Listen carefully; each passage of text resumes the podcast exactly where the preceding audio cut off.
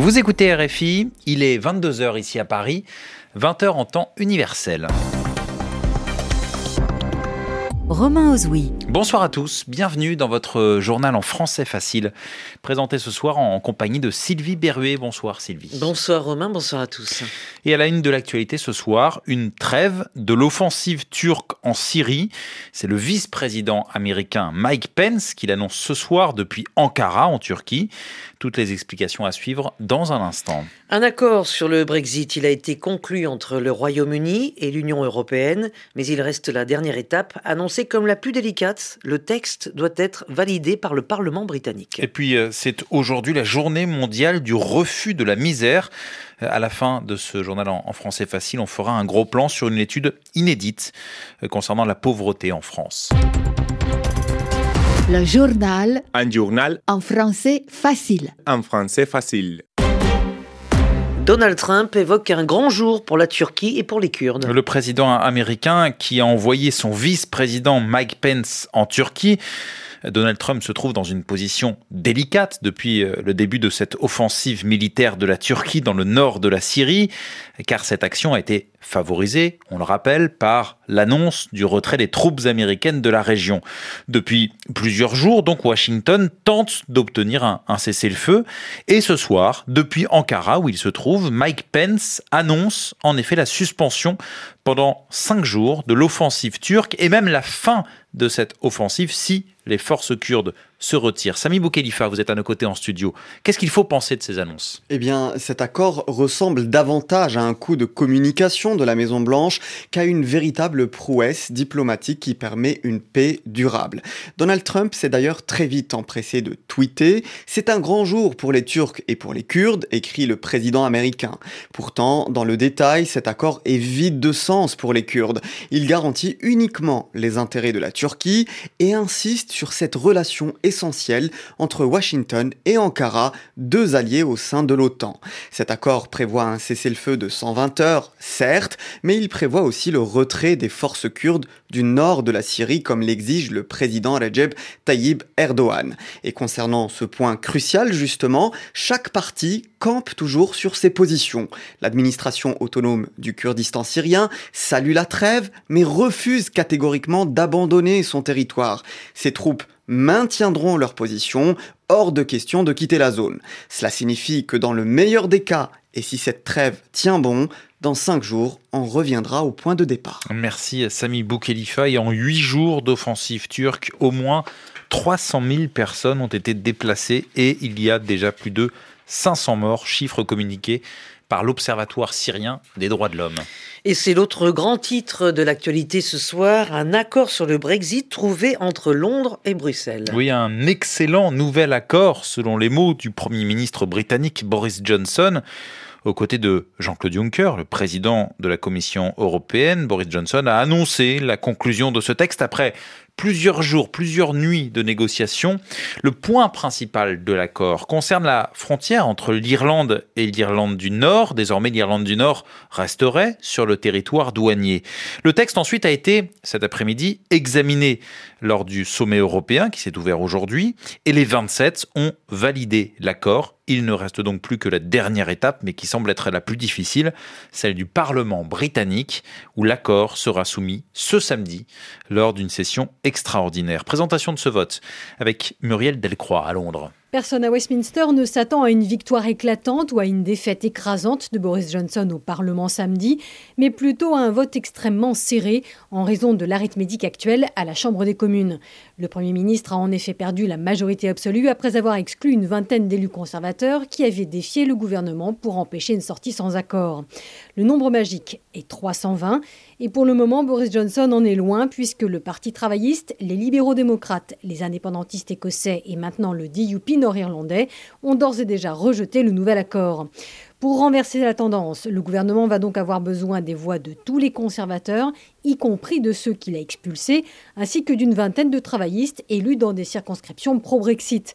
C'est ce bloc à la position mouvante que Boris Johnson va tenter de convaincre d'ici samedi, avec un argument qui ressemble fort à du chantage. Pour contourner la loi qui le contraint à demander une extension en cas de no deal, le dirigeant conservateur a en effet exhorté Bruxelles à exclure tout nouveau report du Brexit, obligeant ainsi les députés à voter pour son accord pour ne pas risquer une sortie brutale le 31 octobre. Muriel Delcroix, Londres, RFI. Le verdict donc ce samedi au Parlement britannique. Et les évolutions du Brexit romain qui font réagir hein, dans un territoire britannique situé tout au sud de l'Espagne. Oui, à, Gibraltar, où l'envoyé spécial de RFI a rencontré un, un couple d'Anglais qui se trouve actuellement en vacances. Case et Sue Duckworth, ils ont voté contre le Brexit en 2016. Mais maintenant, tous deux souhaitent que le divorce entre le Royaume-Uni et l'Union européenne soit prononcé. Je propose de les écouter tous les deux. Aujourd'hui, ils ont annoncé un accord qui n'est ratifié par personne. Donc en fait, ils ont proposé des idées, mais on n'a pas encore d'accord. Tant qu'il n'y a pas de ratification, il n'y a pas d'accord. En réalité, nous ne sommes pas plus avancés. Est-ce que le Parlement britannique va ratifier l'accord? À vrai dire, que ce soit un bon accord ou un mauvais accord, ça n'a pas l'air d'être l'essentiel. Tout se joue au niveau des politiques partisanes. Chacun fait primer ses intérêts. Le DUP veut plus ou moins avoir un veto sur tous les points. Les travaillistes veulent faire tomber les conservateurs et prendre le pouvoir. Mais si on organise un deuxième référendum et que le résultat c'est de rester dans l'Union européenne, on fait quoi? On en organise un troisième pour faire une moyenne? Ou on fait une moyenne sur cinq.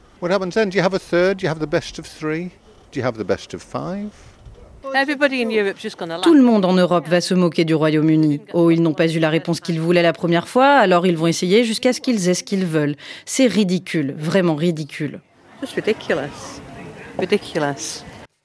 Voilà les interrogations de ce couple de Britanniques donc en vacances à, Gibraltar, propos recueillis par Juliette Gerbrand, à Gibraltar où l'on votait précisément ce jeudi pour des élections législatives et où la question du Brexit, puisque Gibraltar est un territoire britannique, cette question planait au-dessus du scrutin. Et puis c'est aujourd'hui la journée mondiale du refus de la misère. Oui, à cette occasion, deux associations ont remis au, gouvernement français une étude inédite sur la pauvreté dans le pays. Il s'agit de Secours catholique et d'ATD Carmonde. L'étude a été réalisée par des chercheurs, des travailleurs sociaux et des personnes pauvres elles-mêmes. Et cette étude est inédite car elle souligne le, caractère multidimensionnel de la pauvreté, c'est-à-dire la pauvreté qui, revêt plusieurs dimensions. Anna Picarek. La première dimension de la pauvreté est bien entendu matérielle, mais ce n'est pas forcément le manque d'argent qui fait le plus souffrir.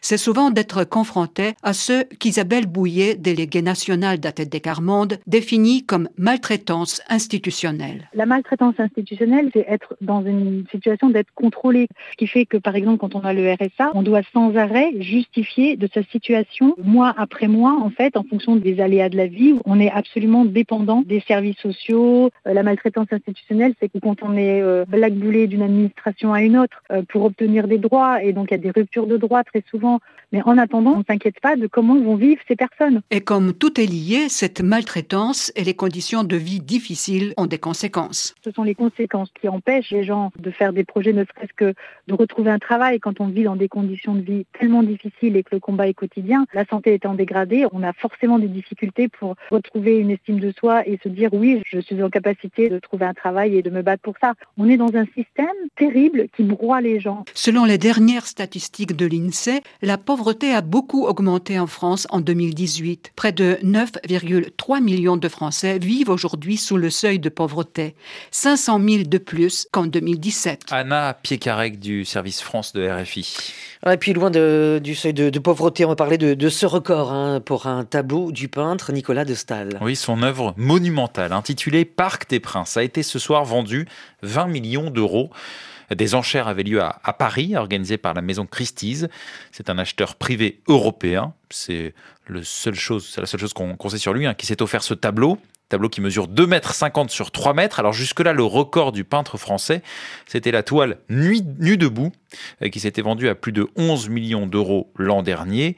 Nicolas de Stahl, décédé en 1955 dans le sud-est de la France. Alors pour la petite histoire, le nom de cette toile, qui a été donc vendue ce soir, est en lien avec le football, hein, puisque la peinture avait été réalisée après que l'artiste et sa femme ont assisté à un match entre la France et la Suède, précisément au Parc des Princes. C'était en, 1952.